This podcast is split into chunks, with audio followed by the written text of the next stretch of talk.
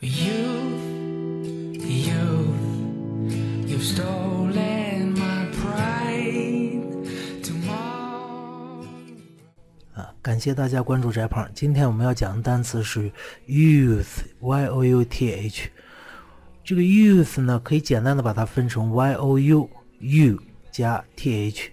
t h 我们知道这是非常常见的一个名词性的词尾，只要见了它，也 t h 在单词的最后一般就是名词了。那 y o u 这个 u 怎么就是变成了年轻的意思？它不是你的意思吗？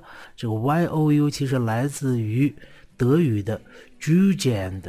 当然这个单词你看 ju u ju u 其实就是 j 这个音，你发懒点就是 u 了，是吧？那这个 Jugend 为什么又是年轻的意思呢？其实它跟另一个神有关系了，就是著名的女醋坛子天后赫拉 Hera。Hera 的罗马名叫 Juno，G U N O，Juno。那现在在英语的，就是说这个青少年最正规的这词，叫 juvenile，G U V E N I L E，juvenile 啊，这个大家不需要记住啊，只需要知道它就是来自于 Juno 的。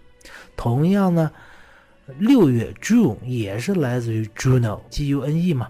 为什么会这样呢？大概是因为天后嘛，是吧？母仪天下啊，发生万物。像这个银河，就是 Milky Way，就是指的赫拉的乳汁洒在了的洒在天上，就变成这个银河了哈。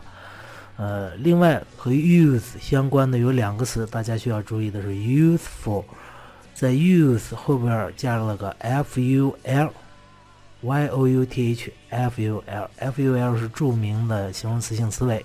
就所以它就是年轻的、青年的。